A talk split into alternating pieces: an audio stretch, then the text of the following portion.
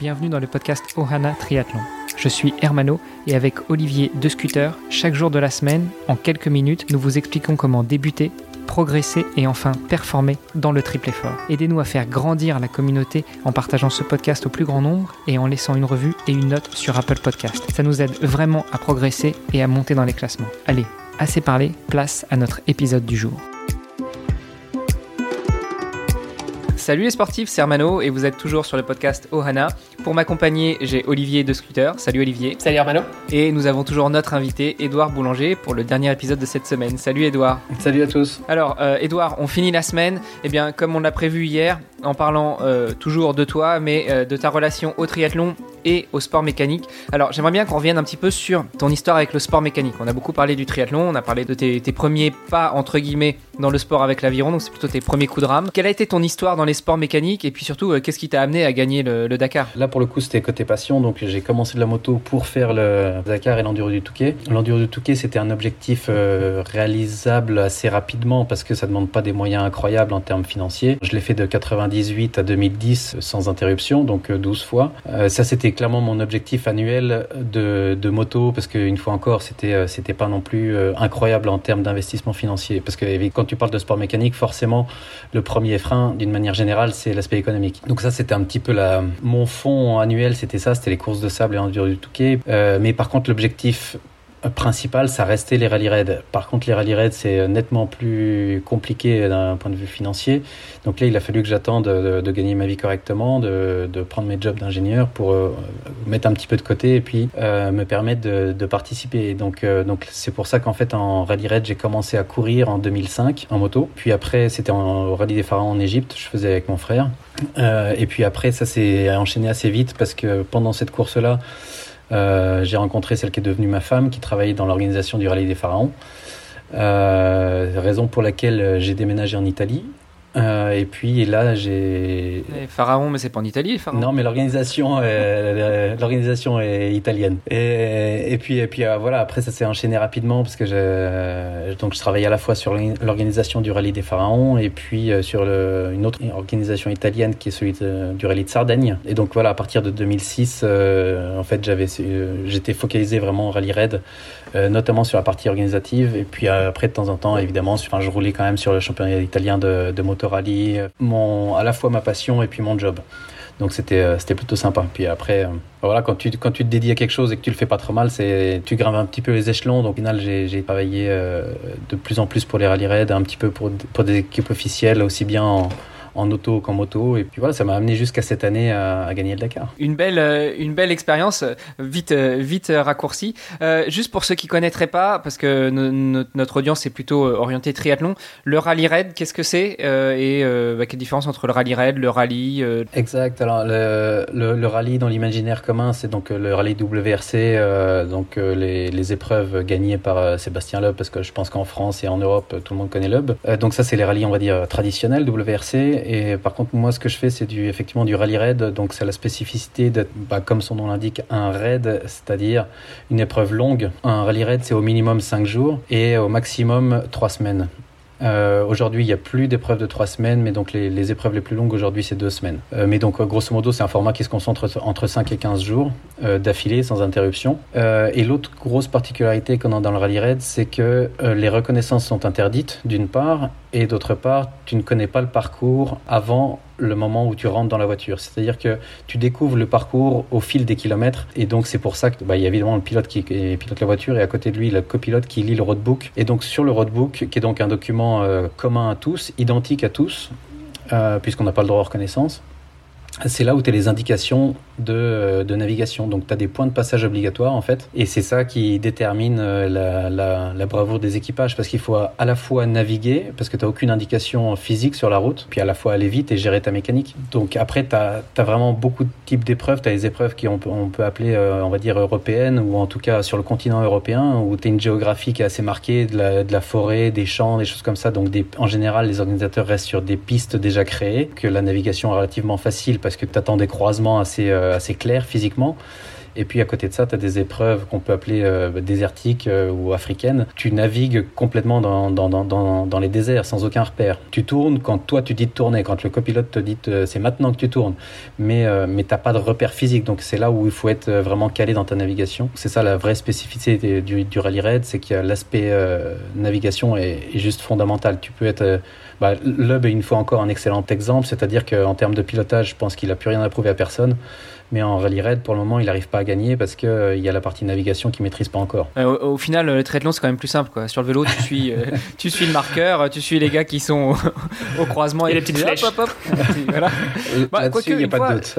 Je me souviens d'un triathlon de Paris où les, où les gens au croisement nous ont mal aiguillés. Et tu sais, le, triathlon de Paris, en tout cas, il y a, il y a 10 ans, c'était une épreuve en étoile. Donc tu faisais que des, que, que, des, des, branches d'une étoile. Et, le mec, il s'est planté, il nous a envoyé, il nous a envoyé 5 km plus loin avant que les filles nous disent Ah, vous n'êtes pas au bon endroit, demi-tour Donc, ça fait un marathon de 34 km, toi euh, Non, mais c'était sur le vélo, hein, c'était sur le vélo. Donc, euh, c'est sympa quand tu tapes 5 bandes de plus. En plus, j'étais dans le bon paquet. Bon, bref. Ça, c'est ta vie euh, de, de, sport mécanique dans les rallyes raids. Et tu nous disais que bah, finalement, le triathlon, c'est aussi ta passion, c'est ce qui te permet de te changer les idées, mais c'est aussi ce qui concourt à ta préparation physique générale. Comment est-ce que le triathlon intervient positivement, j'imagine pas négativement, mais comment est-ce que le triathlon intervient dans performances en sport mécanique? Bah, Puisqu'on parle à une platée de triathlètes, euh, je vais convaincre personne, mais je veux dire, les, trois disciplines, je veux dire, la philosophie du triathlon, c'est clair que ça, ça nous oblige à une hygiène de vie qui est quand même assez, euh, assez propre, assez structurée. Et donc, euh, je pense que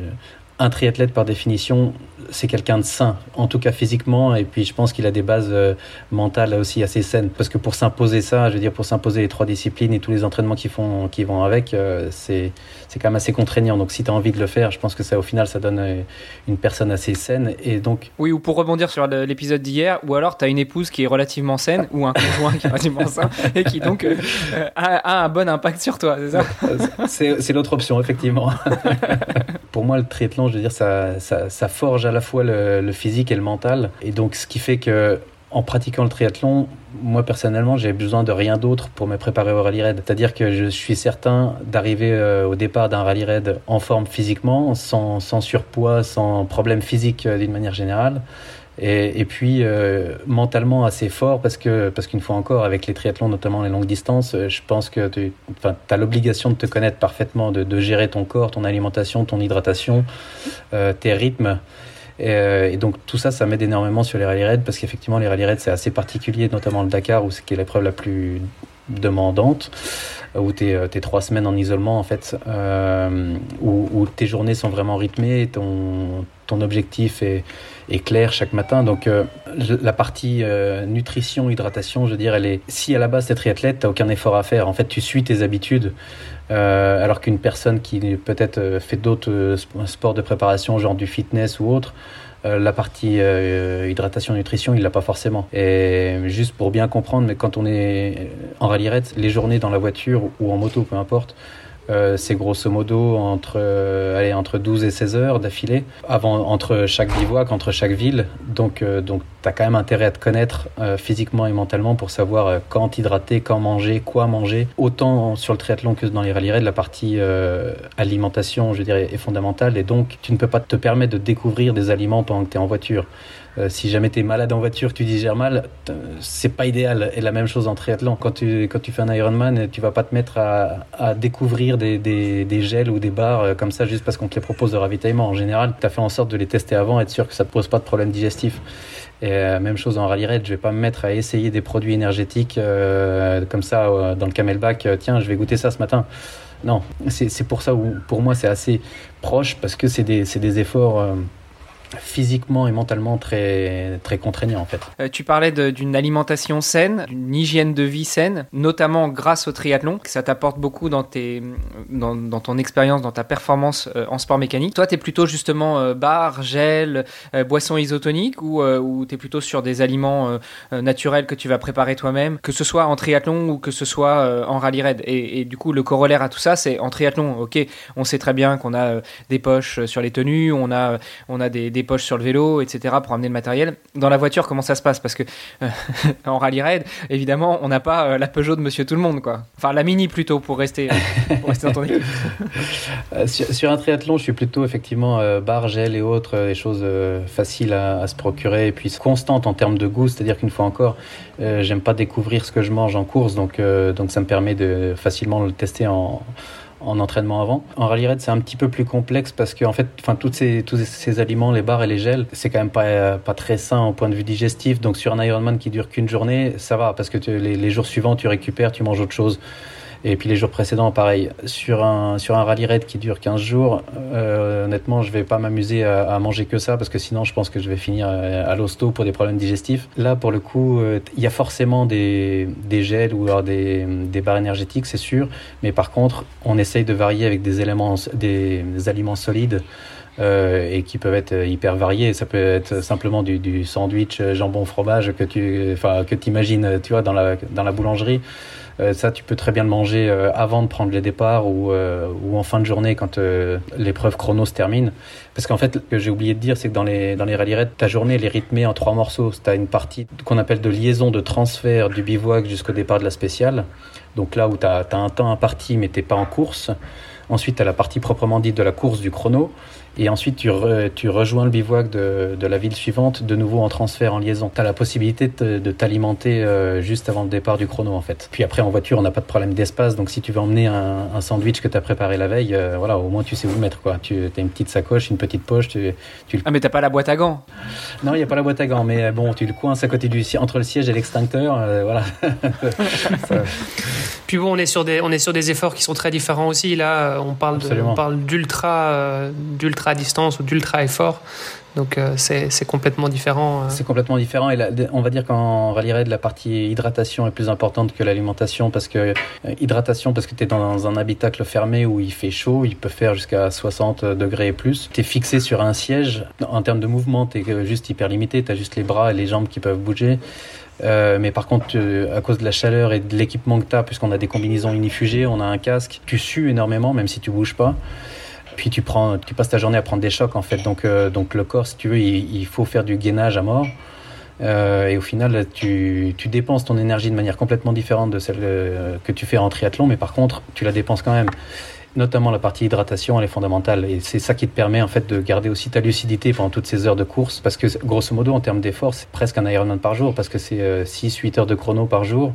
Et dans les, dans les 6 ou 8 heures de chrono, tu n'as pas, pas une seconde de pause. Tu t'arrêtes pas pour pisser, tu t'arrêtes pas pour manger. Le, le chrono s'arrête pas de tourner, donc tu t'arrêtes jamais. Donc c'est pour ça aussi où il faut savoir garder cette lucidité-là et puis donc il faut savoir s'hydrater correctement. D'où l'intérêt du triathlon à ce niveau-là, où euh, justement ça te permet de travailler ton hydratation, ton alimentation, tes positions un peu euh, limitées, parce que bah, sur le vélo, ok, on tourne les jambes, mais mine de rien, sur Ironman, surtout sur un Ironman roulant, enfin plutôt sur un triathlon longue distance, on va pas forcément faire la promo d'un label euh, privé, euh, bah, tu te retrouves souvent en position aéro et donc limité dans tes mouvements aussi et pendant longtemps, parce que plus tu seras en aéro et, mieux ce sera.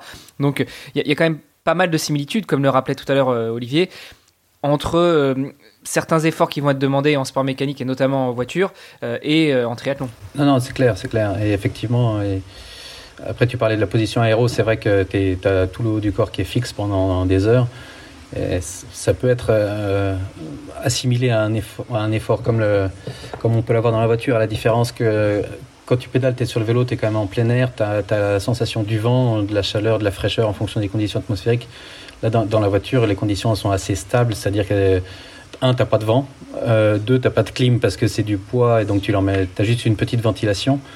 Puis après, la, température à l'intérieur de l'habitacle est assez constante, peu importe la course ou, le, ou, les conditions atmosphériques en fait.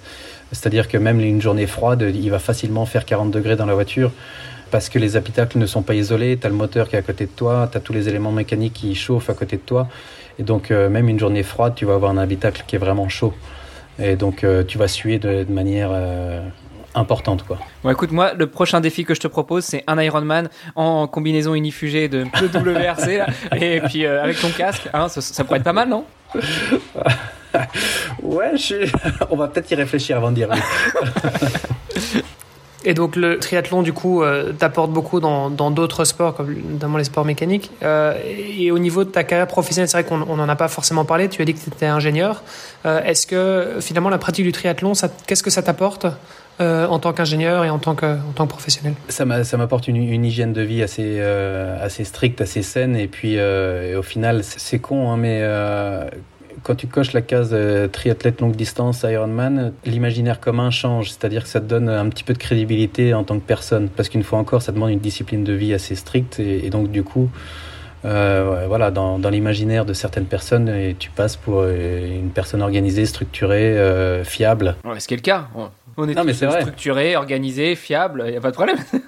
Même si ça n'a rien à voir avec les compétences professionnelles, ça, ça, aide à établir le, le caractère et, voilà, des traits de caractère de la personne en fait. Et, c'est vrai que ça, honnêtement, dans certains contextes, ça peut donner un peu de crédibilité, même professionnelle. Ça peut te donner la crédibilité, donc, enfin, au, niveau de l'image du coup que, que tu donnes euh, vis-à-vis de ton, enfin, vis-à-vis d'autres personnes. Ouais. Euh, mais, mais, je pense que ça peut, ça peut aussi t'apporter quelque chose à toi en tant que, en tant que en tant que personne, en tant que professionnel finalement. Ah, clairement, mais après c'est effectivement c'est la, gestion, la gestion mentale, la gestion du stress, la, gestion de la préparation, savoir gérer un petit peu les différentes phases de préparation d'un Ironman. Au final, c'est euh, c'est savoir gérer les différentes phases d'un projet industriel. Euh, c'est cycle un petit peu. C'est vrai que ça... les deux sont vrais. Tu peux aussi contaminer le monde euh, triathlète par des petites pratiques que je pourrais récupérer du monde industriel, notamment la planification des entraînements. J'ai vu sur ton profil LinkedIn que tu étais certifié Black Belt. Ouais. Est-ce que est-ce que c'est quelque chose que tu que appliques à certains enseignements du, de la méthode Lean que tu peux appliquer au triathlon? Honnêtement, non. Ça, je l'ai fait pour des questions professionnelles parce qu'une fois encore, c'est ça certifie tes compétences. Puis ça m'aide à avoir des à décrocher des projets que différemment j'aurais pas. Euh, après, par contre, je suis, comme je t'ai dit au début, moi, je suis pour la pratique du triathlon. Je suis quand même euh, motivé essentiellement par le par le plaisir, par le plaisir de faire un sport outdoor. Et donc, j'ai pas envie que ça, devienne non plus trop structuré et trop euh, trop encadré. Donc euh, donc là-dessus, là-dessus, il y a quand même une petite différenciation entre, entre mon job et mon plaisir. D'accord, ok. Super, bah écoute Edouard, merci beaucoup pour toutes ces informations et euh, d'avoir accepté notre invitation cette semaine. Non, non, mais je voulais simplement vous remercier tous les deux. C'était, c'était vraiment chouette d'aborder tous ces sujets. C'était une jolie découverte de, de vous connaître. Merci. Merci à toi. Juste avant de te laisser partir, peut-être que tu pourrais rappeler à nos auditrices et nos auditeurs où est-ce qu'on peut te retrouver sur Insta, sur LinkedIn, sur Facebook, sur Twitter? Ah, je suis pas très actif au niveau social, mais j'ai quand même un compte euh, Insta et puis euh, sur LinkedIn par contre. Euh, bon, sur LinkedIn c'est très pro. Puis après c'est tout en fait. Et puis après au Dakar 2021, enfin 2022. Ça c'est certain. Dakar 2022, ça c'est certain que j'y serai. Toujours avec Stéphane Peter Hansel et donc là-dessus, en tout cas à ce moment-là, au mois de janvier 2022 je devrais être euh, quelque part un petit peu plus présent dans les, dans les, dans, sur les réseaux. Super. Ou sur les courses challenge. Ou sur les courses challenge, exact. Ou en brun en 2022. Ça, c'est on va le faire ensemble, je crois. Ah bah écoute, avec grand plaisir. Moi, ce que je vous propose du coup, c'est de débriefer euh, le 16 août 2022. Comme ça, on débriefera du Dakar 2022 et de votre Embrun 2022 à tous les deux. Ça vous va? Avec plaisir. Bon, on a pris rendez-vous. C'est bon, c'est marqué pour le, 16 août. Ça marche. Plaisir partagé. Un grand merci à toi, Edouard. C'était super intéressant, en tout cas, de pouvoir échanger avec toi et puis de voir aussi ta, ta vision euh, du triathlon qui est euh, bah, parfois un peu différente aussi de, de ce qu'on peut entendre en général. Donc, c'était super intéressant. Merci à vous. C'était top. Merci à toi. Bon week-end. Vous avez apprécié cet épisode Alors taguez ohana underscore tri sur Instagram et si ce n'est pas déjà fait, laissez un commentaire sur Apple Podcast.